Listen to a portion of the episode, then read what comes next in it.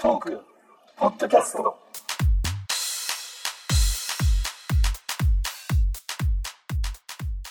こんばんは。こんばんは。こんばんは。はい。えー、10月3日、トーク213回始まりました。えー収録は夜の10時35分から行っております。今日は生配信を行っておりません。まあ最近はね、ちょっとね、生配信お休みしております。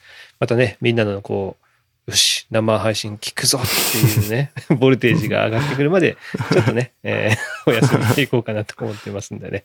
はい。では、あー今週の誕生日からいきたいと思います。お二人はいいですかね？いいですかね？はいじゃあ、えーいきます。10月の8日、8ですね。あー8日。ああ、それはもうご存知ですよ。はい。じゃあ、中地さんお願いします。それはもう我が13代目ですから、はい。井上ゆりかちゃんの誕生日でございます。はい。おめでとうございます。おめでとうありがとうございます。いや、めでたい。うんまあね、あの、一応同じ日に、えー、マリさんの旦那さんのね、誠二郎さんも清次郎、さん？はい、誕生日なんですけども。まあね、あの、厳密に言うとフレスポじゃありませんけども、えーマリさんの旦那さんですから、お祝いしておきましょうそれはもうそれはもうフレスポです。おめでとうございま。ますす。はい。まあ僕の方からは以上なんですけども、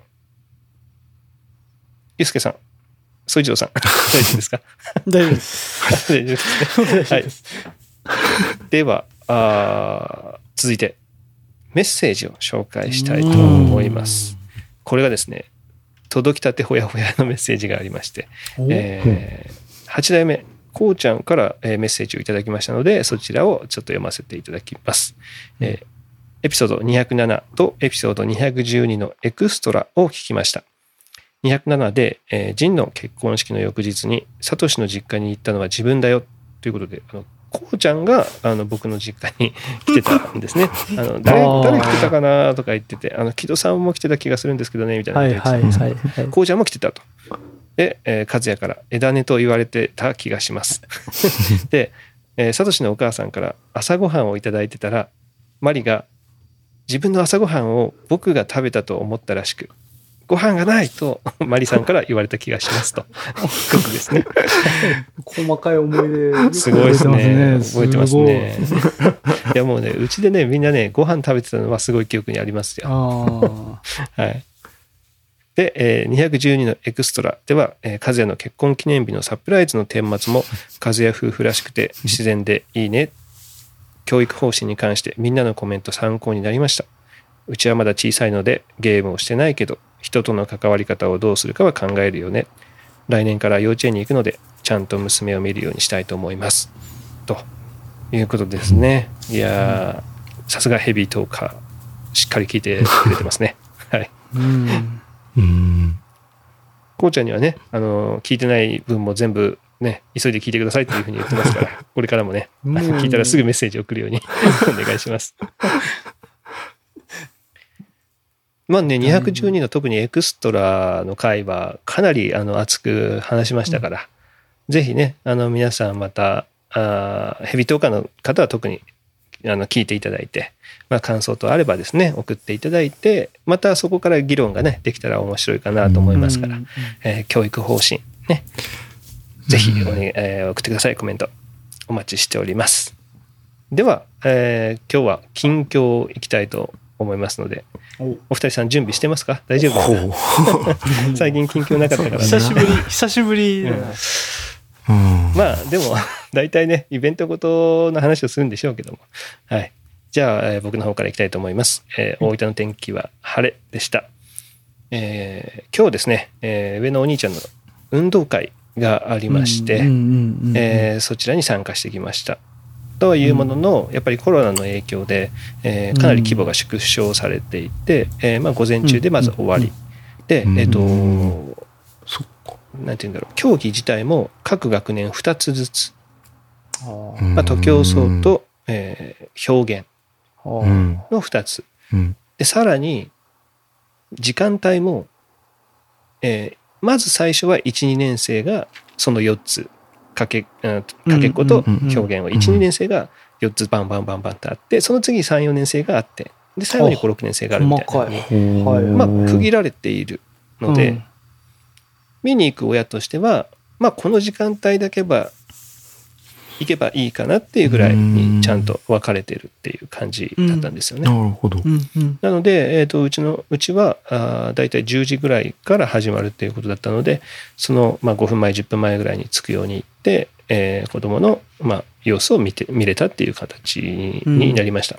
うんうんうんうん。で、えっ、と、まあ、ビデオとか撮る場所に関しても、各家庭一人ですね。うん。母親うん。と父親二人で撮るんじゃなくて、各家庭一人だけ、その、まあ、撮影エリアに入っていいですよ、みたいな、あの、アナウンスがされていたので、はい。まあ、うちは僕が入うん。って、えーミカと、うん下の子はね、幼稚園児なので、は、うん。あの、ちょっと外で見と見てるっていう形だったんですけど、まあとはいえ、まあ多分ね、あの、その約束を守ってない人も多分いるんだろうなっていう感じは、うん。まあ見受けられはしましたけど、でもおおむねなんかいい感じで回っていたのかな。混乱もなく。うん、混乱もなく、ううんん、なっていた気もします。で、まあ、あの、同じ小学校にね、通ってる、あの、まゆみさんにも、あの、毎年恒例ですけども、会いまして、はい。え、まゆみさんのところは、今何年生と何年生なんですか？今、5年生と6年。生。あ、2年生と6年生。あい、や、5、5、5、6、あ、5、6。5、6なんで。5、6。だから上の子はもう今年が最後。今年最後の話。うん、なんだけど、で、まあ、来てて、えー会って、まあ、いろいろと話をして、また落ち着いたら、なんか、いろいろね、あの、大分飲み会っていうか、あまあ、お茶会か、うん大分お茶会したいですね、みたいな話をしてね。まあ、実は、プレステ5関連で、毎日のように連絡が取り合ってはいたんですけど何、毎日のように？そう。なんかね、もう、プレステ5どこで予約するとか、そういうのはなんか連絡が来て、うちはここでしますよ、みたいな。いいね。それをね、ね、ゲそう。実は、あの、予約開始の2日前ぐらいから やってて、で、その後どうだみたいな、山田電機は当たったのかとか、で、第2弾のあの予約がここでは開始されてますよみたいなことを連絡交換とかしてたりするので、まあまあ、あの、オンラインではね、あの、話はしてるんですけど、久しぶりに、直接会うのは久しぶりだったので、ああ、へまあ、そんな感じで、えーまあ、混乱もなくできたかなと思います。で、あの、ビデオ自体をですね、久しぶりに撮ったんですよ。え。うん。うんあの、一眼でビデオ撮ったはいんですけど、はいはいはい。やっぱ一眼で撮ったら綺麗だなっていうのが改めて分かりました。あ なかなかね、いいね外で、その、旅行に行くと、うちはで特にですけど、うんあの、インドアなので、あの、この期間、ずっと旅行に行くとか、うんどっかに、その景色の綺麗なところに行くとかがないので、久しぶり。そう、久しぶりに、も綺麗に、綺麗に撮っう。たなっていう感じで。ーまあ実はいい昨日が、えー下の子の、うん小運動会みたいな感じで、見に来れる人は見に来てくださいみたいななやつで、まあそこでも、えービデオ撮ったりとか、ドローンを飛ばしたりっていうのをしたんですけど。まあ久しぶりにがっつりこう撮影して、あのー楽しく過ごせたなというふうに思いました。まあ来週がまた下の子の大運動会というかね、本番があるので、まあ、その時にまたドローンとか飛ばして、えー綺麗に、まあ記録として残してあげたいなと思っております。また、えー来週頑張ります。えー大分から11代目、引田です。よろしくお願いします。お願いします。ドローンは飛ばしていいんですか？ドローンはね、もうね毎年恒例ですよね、幼稚園。あと、なんかこ不特定多数でしょう、そう、その法が厳しくなって以降も飛ばしてましたっけ？あのね、それ以降は、えーあ、不特定多数の上空では飛ばしてないんですよ。と遠いところ離れたところから、離れたところから角度をつけて撮ってるっていう超、あの、あの森みたいなところ森みたいなところから撮るってこと。あそう、あ不特定多数の上からは撮ってないですよっていう形。ただね、今年は来賓とか全く来ないんですよ。ほう。はいはい。ほうあのコロナの影響ではい。はい。で、しかも、えー各家庭の、あの、親二人、まあだから、まあ、お大人が二人までしか来れないんですよ。うん。うん。だから、不特定多数にならないんですよ。うん。特定多数ですね。だから、特定多数なので、とはい。うん本番も上を飛ばせるという認識です。僕は。まあ解釈解釈だけですからね。そう、不特定多数か特定多数は違うのそうで、ねそう、特定されてる、その、ちゃんと幼稚園の関係者だけで、まあ、幼稚園の、えーイベントとして幼稚園が許可を出しているもの足した人だけです。なので、それは OK という認識です。僕は。幼稚園のイベント自体の縮小とかはないんですか？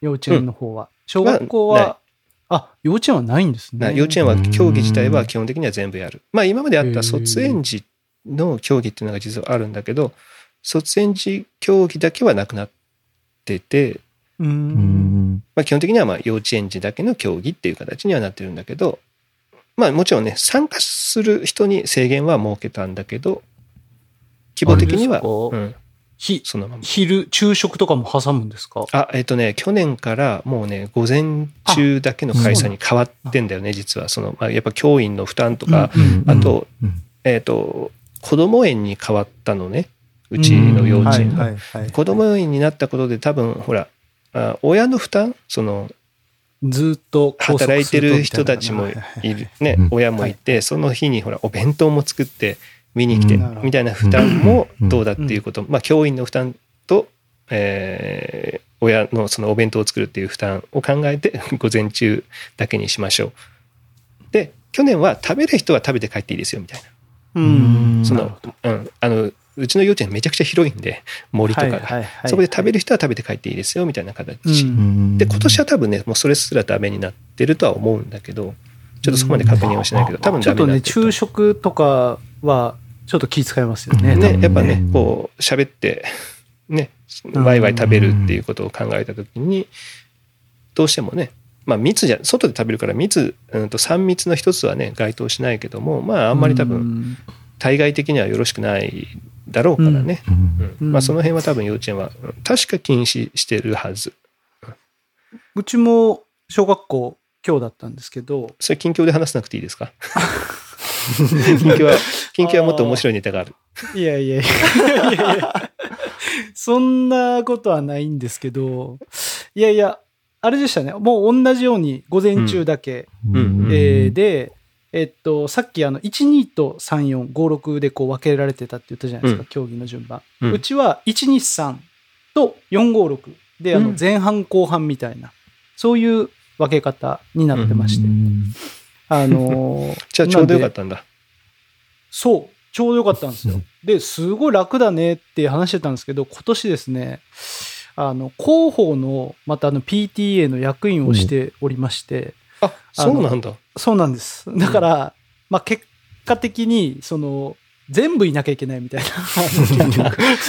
本当は、ほんなら前半で終わって、帰れればよかったんですけど、やっぱりあの、こう全部通して見とかなきゃいけないみたいなのがあったんで、結果全部いたんですけど、まあそれでも一応午前中で、まあ終われるっていうことだったので、まあ比較的、あの、楽ではあったんですけど、あの、本当に、毎年これでいいじゃんってちょっと正直思っちゃいましたね。うんそれぐらいもう、まあ子供たちは正直消化不良なところはあるのかもしれないですけど、でも親の立場からしたらね、本当親がね、こう集合でならこう集まらないのがすごくいいなと思いました。うんあのうちは前半後半でこう分かれたんですけど、それこそその、あの、指定の撮影場所みたいな、親の観覧席みたいなのがあるんですけど、それもう毎年なんかとんでもないことになってるけど、今年はもう、うん本当前列ぐらいが埋まって、みたいな、いつもなんか3列目ぐらいまでうわーってなるのに、みたいな感じのところだったので、非常に、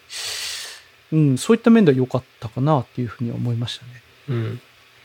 も。でも子供たちもさ、消化不良って今言ったけど、なんだかんだで多分暇してるじゃん。うんそうですね。そう真剣に応援してるかっつったら、多分隣の友達となんかじゃれ合ってたりとかさ、うんうんうんなんか砂でね、ちょっと遊んでみたりとか絶対してるからさ、そう考えたら意外とね、あの、これは、がっつり固まってやってた方が、子供たちも集中できていいんじゃないかなって。いい、いい、そうそう、集中できる。それは次、次なんかね、あの、だいぶ空いて、また会ってみたいな感じよりは、うん。かなり、こいい、良かったと思いますね、本当に。なんか、新しいほら生活様式みたいな形でね、今年はいろいろやってるけど運動会は普通にこんなのがいいんじゃないかなっていうのは思ったけどね。いや、思いました。うん本当に、すごい、ハマってたというか、うんなんか、ネガティブなね、話ばっかりだけど、これはネガティブな中でも、ちょっといいなって思っちゃったぐらいの。うん見やすいし混乱もしないしね。そうそうそうそう、混乱もしなかった。本当によかった。多分今年で学校行事いろいろこう、今年を機に変わっていく感じはありそうですよね。おお学校関係者。いや、多分、多分ですよ。ねそのなんか今までなんかうんうこう、どんどん拡大していったものを、ー。うん一回リセットできるチャンスじゃチャンスですよ。ああ、うん確かにね。いや、うんそうだね。だから、まあ、無理にね拡大してたところとかも絶対あったりするだろうかうんら。フッチーの学校は運動会とかは？あ、ないよ。どっかなくはないけど、その、はい、もともとないんだっけ？もともと、その、大々的にやってはないんで、あ、うんそう。うんもうまあ中高生ですからね、そんなに親も来てみたいなのもあんまない。うんうん。感じでは確かに。こうまあ。うん。中高はそね特にそこまで親とかそういうのじゃないもんね。ただ、文化祭がですね、もうすごく、うあの、縮小されましたね。もう、うんもうん。うお店とかは出せないんで、もう何もなし、ただもうステージ発表を見るみたいなのとか、うん。な感じでしたけど。うん。ただ受付の消毒だけはもうすごいこう防備、完全防備でやりましたよ。あの手袋して、こう、うん。何ですか？体温をピッてやるやつでやってとか、なんかあったらと思って、うん。やっぱ怖いですもんね。はい。まあ、来来年以降ねまたどうなるかは分かんないけど、えー今年やってみていい部分っていうのはねそのまま残していけたらいいんじゃないかなとうん思うと思います。いましたけどね。うん。はい。じゃあ、はい。続いて中地さんお願いします。えっと、福岡の天気は、曇りから晴れかな。はい。えーでございました。えっと、近況なんですけど、えっと、先ほどからね、画面でチラチラと私、わざとのように見せてますけど、チャッチャラー、iPhone、iPhone じゃない。iPhone じゃないでし。ょ。アップルウォッチ SE が、えー昨日届きました。ああ、そっか。はい。いや、俺ね、それね、おまけで話すかなとか思ってたけど、もう今回、あ、そういうこと？いやいや、いいよいいよじゃあおまけに。取っとこうか。いや、全然いい、全然いい。あの、き多分聞きたい人いっぱいいると思うから、うん。ぜひ、いや、でもう一個ね、話したいネタはあるんですどっちが面白いですか？よ。いや、面白くはない。面白くはないけど、ハードルが。ちょっとね、あの、ぜひ、これ、言いたいなっていうのはあるんですよ、近況で、本当に。じゃあ、おまけに取りましょうか、ちょっと。うん、うん、うん。いや、あの、何、何かというと、全然大丈夫なんですけど、あの、この前、僕はあの、バスケの、あうんの、大学の時のあの、バスケの、うん。あの映像、いわゆるあのレアル・マドリードでしたっけ？レアル・マスタードとうんああのうちらのね。そう、うちらの、ああ、ああの、ブザービーター決めた時の試合、うん。あれをですね、僕久しぶりに見たんです。ほう。でなんなんで見たかというと、うん。やっぱ今、ミニバスで、うん。やっぱあの子供とバスケットしたりとか、うん、うん。やっぱ子供に言ってるわけじゃないですか、まあ、簡単に言うと偉そうに。まあ、コーチをしてるからね。コーチをしてる、ちょっと春樹とうん。俺もこんだけできてたんだぞっていうのをこうちょっと見せようと思ってうん、うん。あれをちょっとこうでも俺のバスケットやってる映像なんてそれぐらいしか残ってないから、うん。ちょっと一回見直しとこうと思ってこれ一回見たんですよ、っていう思いで見たんですけど、うん。あのまあ結論から言うとあの大してあの参考になる映像じゃなかったなそりゃそうやろ。なんかまず、まず結論ではあったんですよね。うんうん。で、ななんか俺まずドリブルしてないし、ドリブルすりゃなんかこう、わたわたしてたし、俺が目立ったところで言えば、まあ、ちょっとあの、何？シュートが入ちょびっと入ったかなぐらいいやいや、十分じゃない？うん。うん、まあ、あの、で、まあ改めてね、いい試合、すごいいい試合でブザービーターして、もう本当、今見てもすごい感動するなっていうのはね、思っうん。たんですよね。で、うん。なんかその流れで、ちょっとバレーも見ようと思って、バレーのあの、うん優勝した時の決勝戦もうん。流れでまあちょっと見ちゃったんですよね。うん。でまああのまああの試合はだから俺も輝いてたからどうしようと試合見せるんだったらこっちかなとかね。思いながら まああのこうやっててで最後のねこう1点を決めてわーって盛り上がってさうん。でこう抱き合ったりするわけじゃないですかこううん。男たちが。うん。うわ今だったらこうちょっとこうお前密になるやん。なんかこういろいろさ思いながらさ、うん。あこの当時は別にそんなことなかったなとか思いながらやっぱこうなんか今だったらねちょっとそういうのも思いながらこう新たな目線でこうね見れたんですけど、うん。あのーすごいその2つの試合良かったなと思いながら見てちょっとふと気づいたことが1個あって、うん。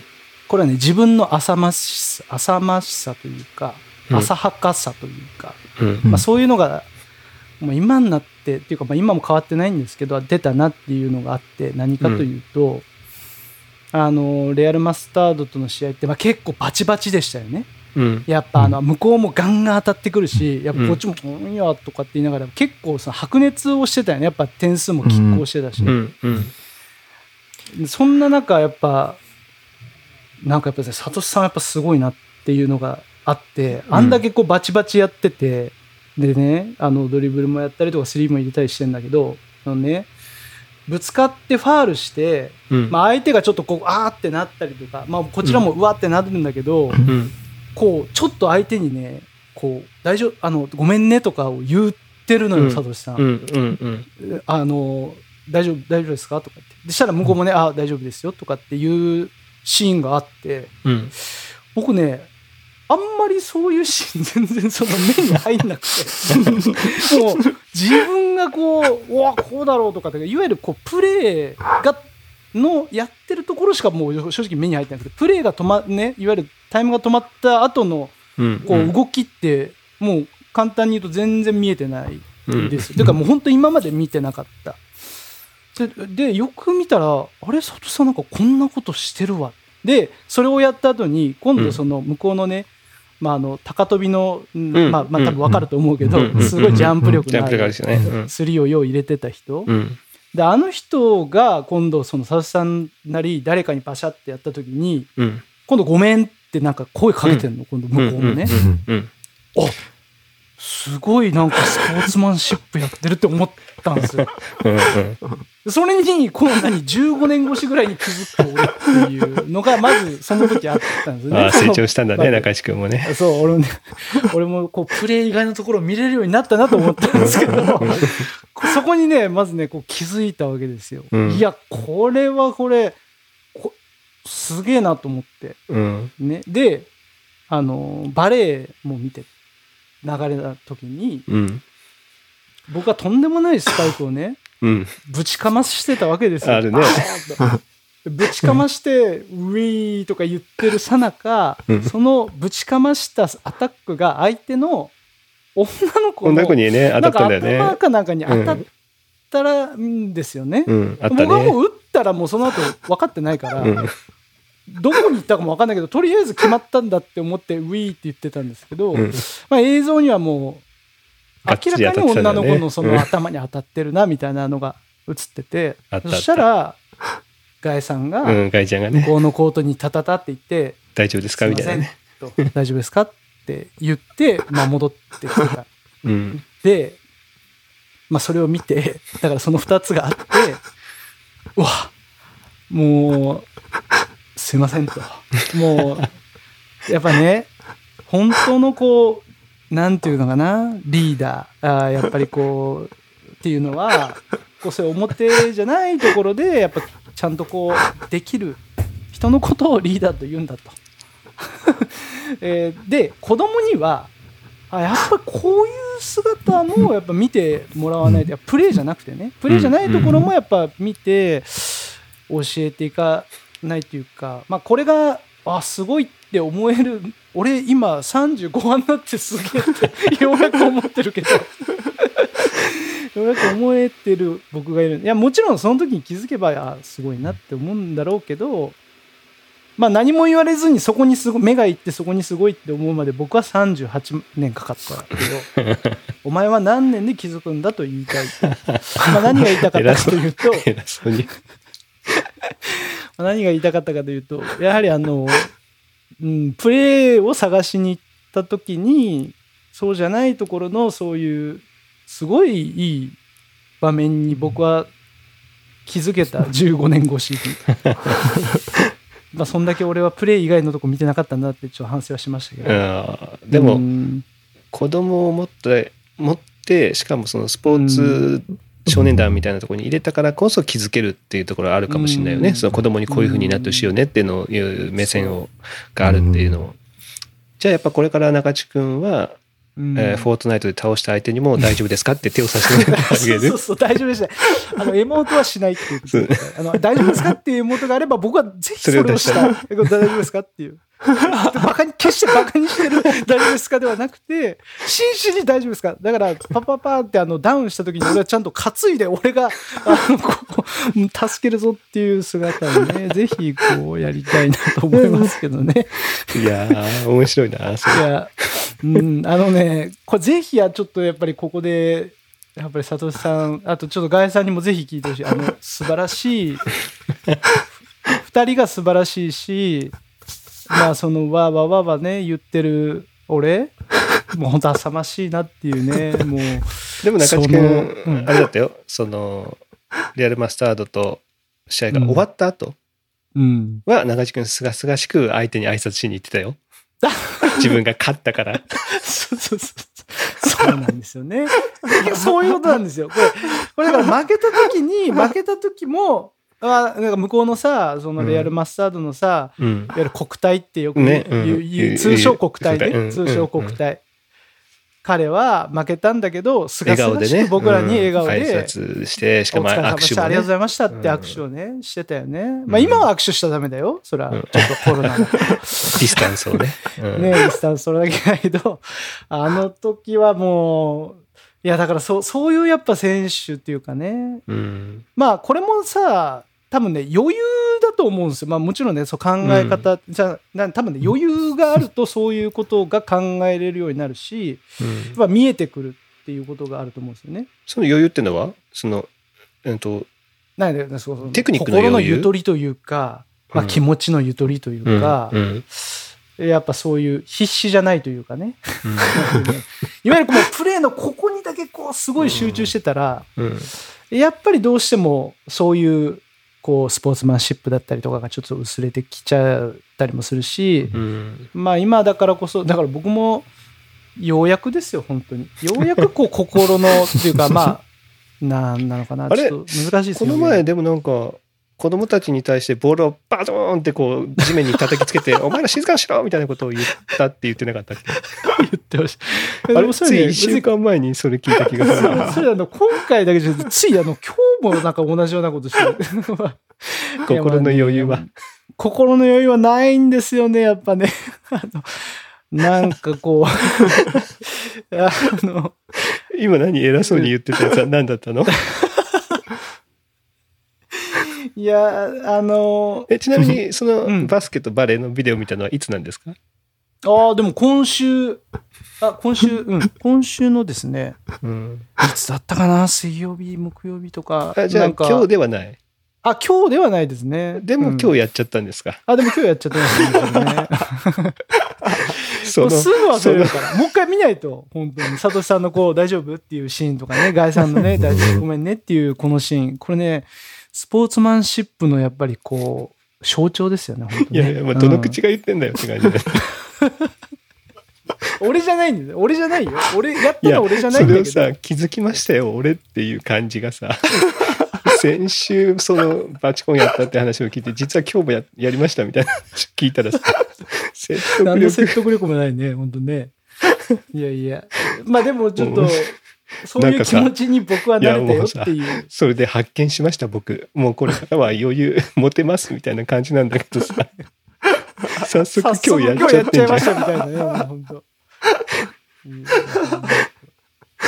全然ダメじゃん。なんかね、そうね、わ、分かってくれないかなこの気持ちみたいな子供たちみたいな。余裕持ってないいだろうな。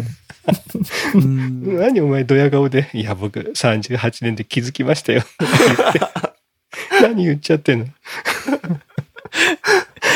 うん。いや、それ38がよね、ようやく気づくレベルですよ。そんな、はそんなもん8から10歳ぐらいが気づくわけがない、こんなん、本当ねねで、それ気づきましたよって言ってる自分が、今日もういきなり破っちゃうんだからね、そのまあ心で余裕っていうのはね。毎日見ないと、ほんとそういう。リマインドしていかないといけない。まあでもこれはね、もう、親はみんな、何かしらやっぱね、すぐイライラしちゃうっていう時ありますから、まあそれしょうがないですけどね。うんしょうがないけまどあ、ドヤ顔でということ言ってて。気づきましたよ。心の余裕ですね。精神的余裕、ゆとり。余裕。やっぱ持たないといけませんね。とか言っときながら、今日いきなり。もうね、まあでも、うん、あのーただただこう感動的な試合の中に、まあそういう感動的なシーンがね、あったなっていう。ぜひ皆さんもう一度ね、見てほしい。あのシーンをね。いやー誰よりも中地区にもう一度見てほしいね。確かに。ぜひ。そうだね。もう本当に、あの時の気持ちにな、あのプレーのしやってる時の自分の気持ち、まあ今でもやっぱりこんな、あの、見、見たら思い出しますけど、一切そんな相手に手を差し伸べる、あの、感じはなかったね、あの時の僕には。本当に。まあまあ、でも、そうね。それでこそ中地区な気もするけど。もうさ、スパイクでウィーとか言ってるけど、もうこんなやって相手がね、しゃがんで、ガエさんが大丈夫ですか？ガエさんかっこいいみたいな、ほんともう。かっこいいっす。みたいな、もう。うんいや、もうほんと、ただただ、ありがとうございます。本当皆さん。まあ、いいんじゃない？中地区はやっぱり、ファームビレッジで、ローリングとか言って、ガラスガッシャーンって照明壊して、やっぱ周りがね、見えてないうん余裕がないと、やっぱそこでこう、確かに。ずっとこう、黙って見とくっていう感じで、やっぱ周りが、大丈夫中地君。子供だって壊すからってそう。慰めてくれるっていう。やっぱそれが余裕。急が言う。やっぱそういう余裕もね、やっぱね、みんな大事かもしれない。大事まあだ大事。いぶだいぶね、だいぶあれよ。あの、これ得意会ですから、皆さん。これ一般会と思わないでください。これ得意会ですからね、これ。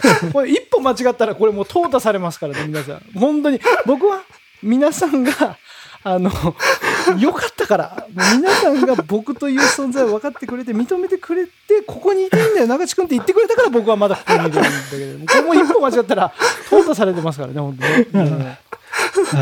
本当そうです。さださんが一歩、一個ボタン、ボタンをボンって押したら僕はダーンって押してますよ。バカーってもう、あの、細かすぎて伝わらないものに、ズーンって押してますよ、本当に。本当に。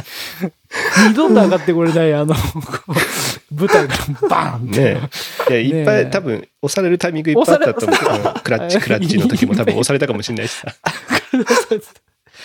意外とこう、床は抜けてるけど、こう、スーッのところでこう、ちょうどこう、ちょうど違うところにジャンプした時とか、あ、ちょっと、あダウンって落ちて、相手ひょいがちょうど、ちょうどジャンプしてたとかね。うんクラッチ、クラッチもそうだし、落ちましたみたいな。フッキーさんの股間に。にボール当てた時もそうだし、あそうです。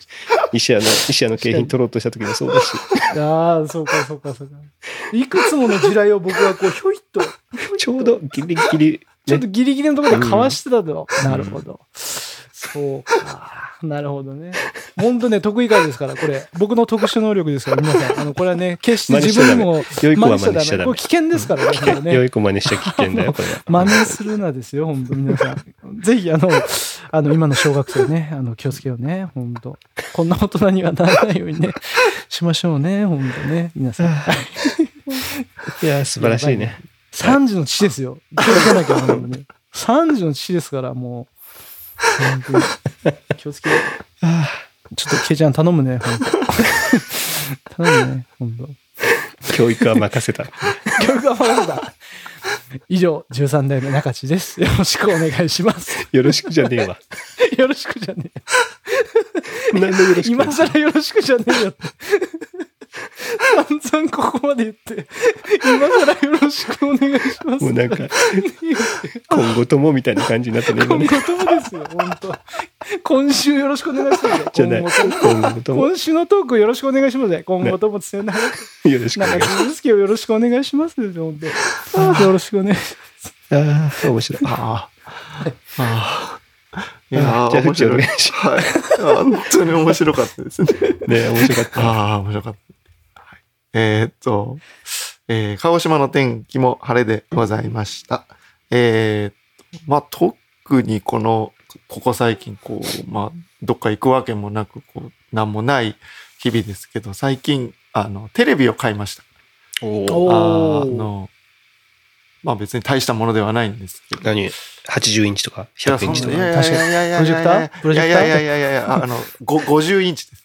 およーいでかい。でかいじゃん。あでかいですか ?50 インチ。やっぱりあの、家、家がね、やっぱり。そうですね。でかくなったから。っていうのと、まあ、だいぶ昔からのテレビを使ってたんで、まあ、うちうのん。奥さんも、えブラウン管？いや、そこまでじゃない。そこまでじゃない。そのぶ昔って言地デジをなんか別のキットでこうつけてやるやつ。いやそこまでじゃないですけど、それこそ地デジになったよっていう時のなんか、なんかありましたよ、ポインえ、トが。なんかあの、つまみをガチャガチャガチャってやそこまでって、昔じゃガチャガチャガチャってやってつくやつ。昭和か。上にアンテナがついてる。で、あの、ちょっと映りが悪かったから、トントンって叩いてそこまで昔のやつないです。えーえーと、まあ、買ったんですけど、うんそのもう、なんもこう、今のテレビって、な、な、何がいいとかってあるんですか？逆に。あるある。っていうのが全然もう、わかんないから、うんうんうんもう、一番安いやつでいいじゃんってなって、うん。えっ、と、えっ、と、ヤダ電機で、えーとうん船井のやつの、いっちゃ安いやつをはい、はい、買はいい、ました。はい。ありますね。です。もう 4K チューナーもありません。もういっちゃん安いやつ。まあでも、チューナーついてないやつを買ったんだ。チューナーついてないやつを買いました。もううそうか、うん今売ってるか。4K チューナー売ってついてない 4K テレビ。ですね。だから、4K は 4K。4K、あ、4K は 4K。うんまあだから、まあそれでもう十分かなというところで、まあ、十分でございまして。画面がでかいです。今までのい島次郎よりも巨大な島次郎が、ずっと、家ではずっと巨大島次郎がずっと映っているという段階です。で、な、なん、あ、なんかこう、職場でも、別に私何も詳しいわけでもないのに、今度テレビ買いたいんだけど、どうですかみたいなことを聞かれて、いや、知らんよっていう話を した、したところ、なんか、うちの奥さんからこれを買おうぜって言って買ったところだった。まあ皆さん、こう、うん。ぜひ、なんか、これがいいぞっていうのがあったら、まあ私はもう買いましたけど、今後のためにも、ちょっと、あれば教えてください。おお。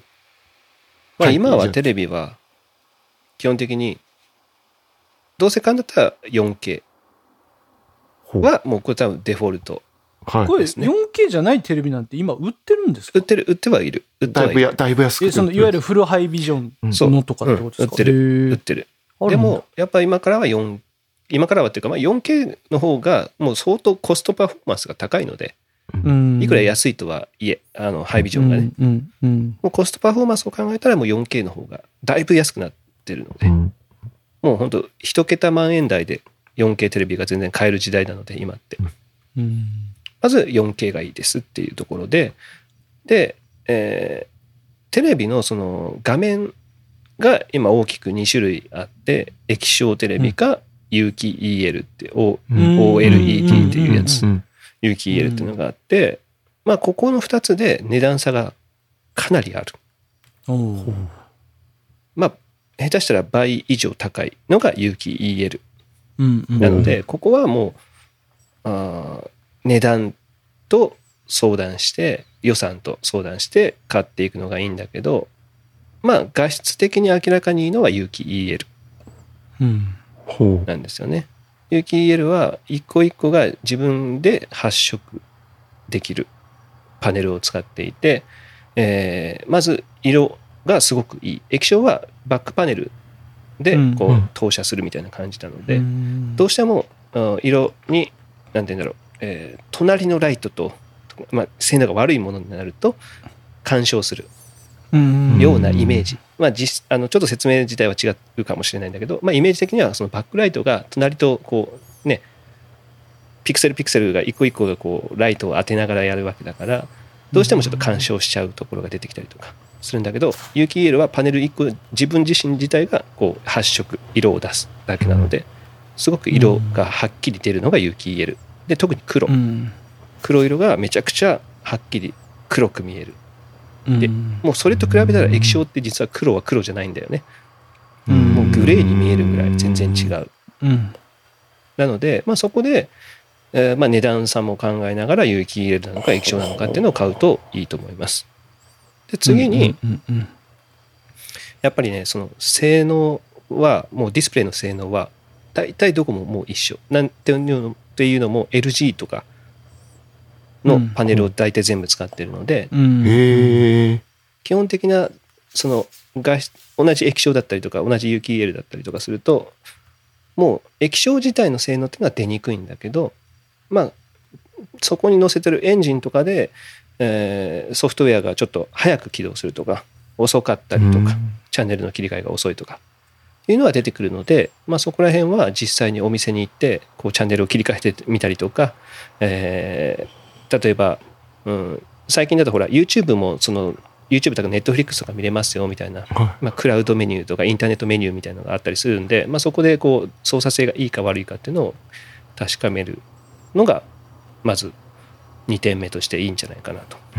い。で最後はここはちょっとまあ詳しい人じゃないと難しいけどあの後ろの HDMI の端子がね、うんえーどういう機能を持っているかうん。で ARC っていうまず機能が、うん一つあるんだけどまあ大体もうどのテレビにもデフォルトでついてるんだけどあのオーディオリターンチャンネルって言って HDMI1 個挿すだけで、えーまあ、えーとスピーカー？例えばサウンドバースピーカーってあるじゃない？今。うん。あの細長いスピーカーがあってそこに、えー HDMI 端子を1個挿すだけでインもアウトも両方対応できますよっていうのがオーディオリターンチャンネルっていうのがあるんだよね。うん。知ってる？それ。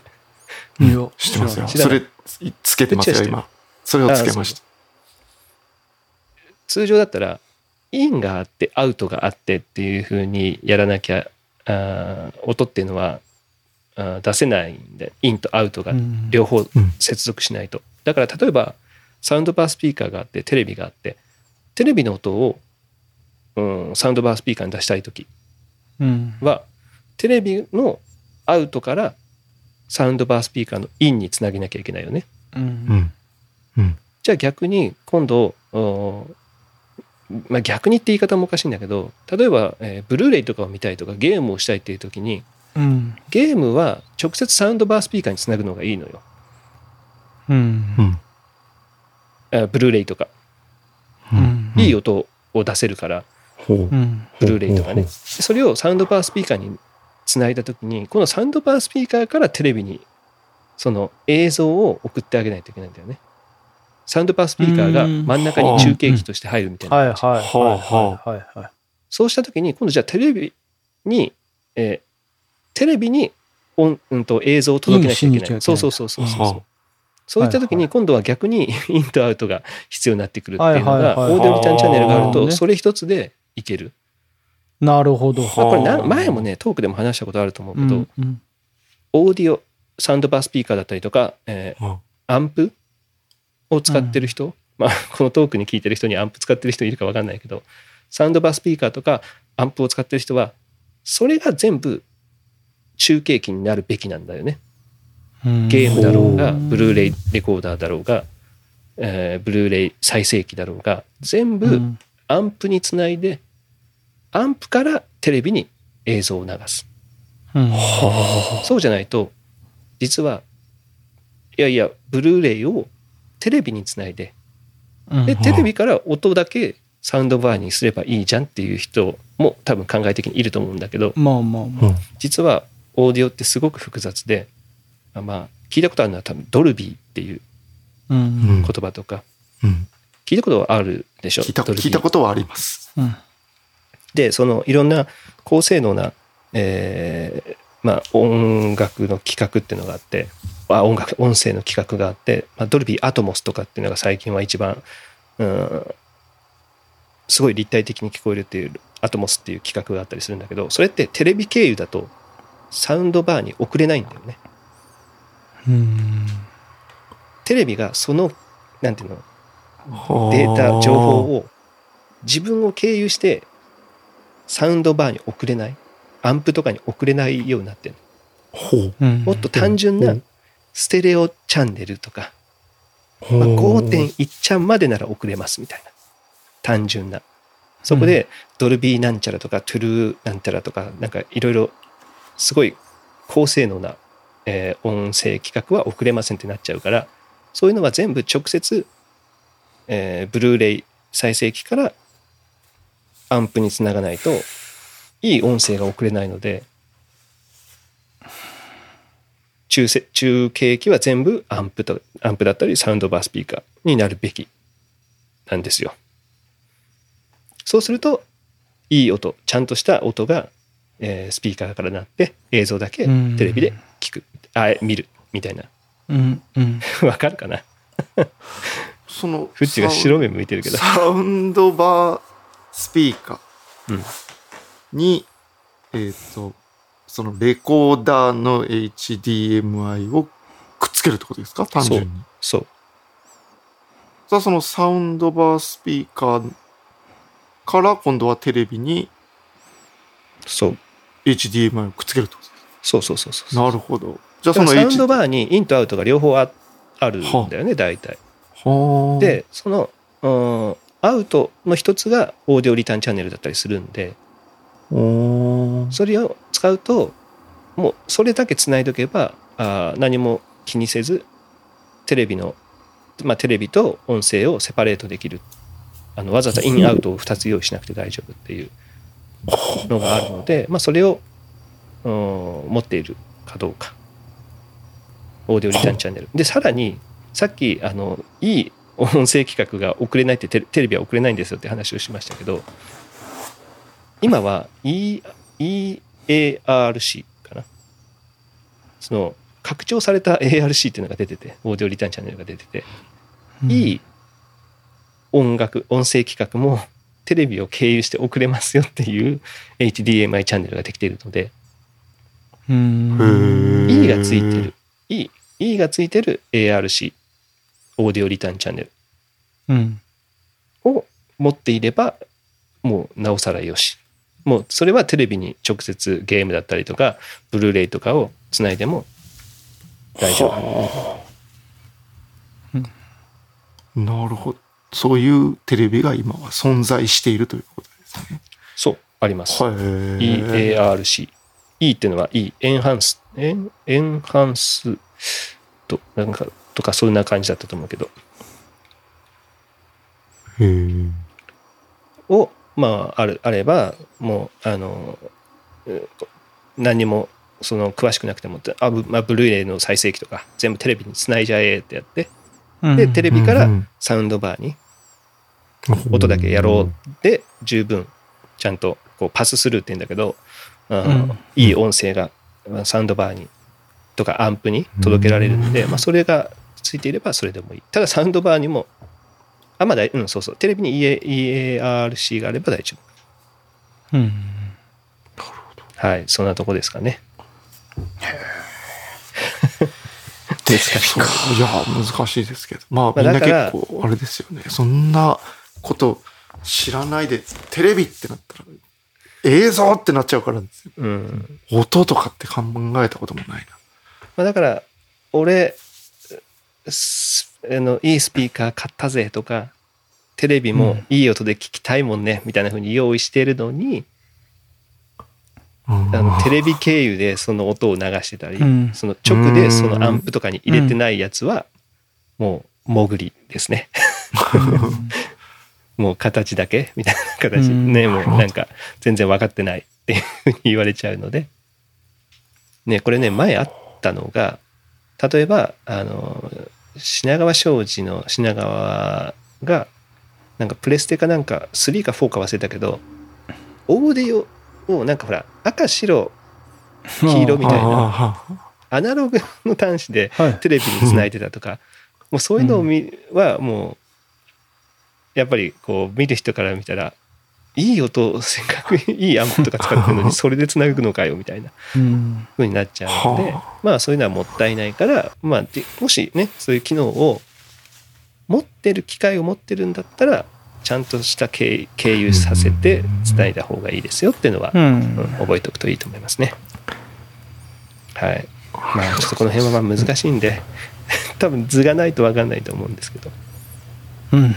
まあなるほまど。た機会があれば、また、テレビねとかにでもね、投稿してみようかな。そんなとこですかね。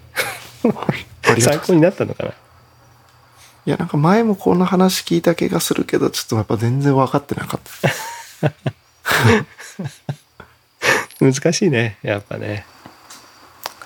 うん。でもやっぱテレビの音って、やっぱ悪いんで、うん。やっぱサウンドバーだったりとかを経由する、ね、を使うだけで全然、ね、聞こえやすさとかも臨場感とかも変わったりするから、うんまあ、そこはまずはねスピーカーだったりとかサウンドバーをつけてその後例えばじゃあブルーレイとかあゲームでもいいんですけど買ったんだったらあじゃあゲームもスピーカーに直でつないでみようかなとか、そういうふうに考え出したらまたなおさらいいと思うのでまあまあ何でも経験なのでやってみてください。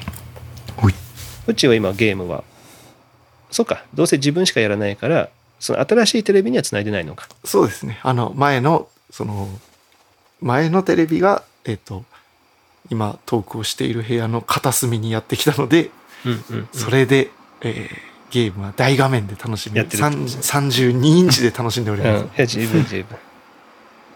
中地君はさ、その、はい。リビングのでっかいテレビのとこは、スピーカーとかつなげてるんだっけ、いや、つないでございません。つないでないんだよね。だからまあ、いでないです。全部ゲームとかも直でテレビにつないで、テレビの音でやってるみたいなイメージだね。そうです。もうちょっと、今今ちょっと、音に対する今、ちょっと、ところにお金はかけてございませんね。私 ちょっと音に関しましては。まあでもスピーーカーじゃなかった。ヘッドセットは買ったからね。あ、ヘッドセットはいいヘッドセット買ってるんでね。うん。それを使えば。いいヘッドセット買ったくせに、ミキサーの調子悪いからね、ちょっとね、あんまり良くないですね。あれ？結局、そんなに使えず？ミキサーですか？うん。下も上も？その、いや、ちょっとね、接触が悪いみたいで、どっかの、どっかのところの。線、線変えればいい、良くなるかもしれないですね。うん。まあその辺もね、やっぱり、まあでも普通にできてますよ。普通 まあ物は大事に使いましょう、みんな。に。まあそうですね。はい。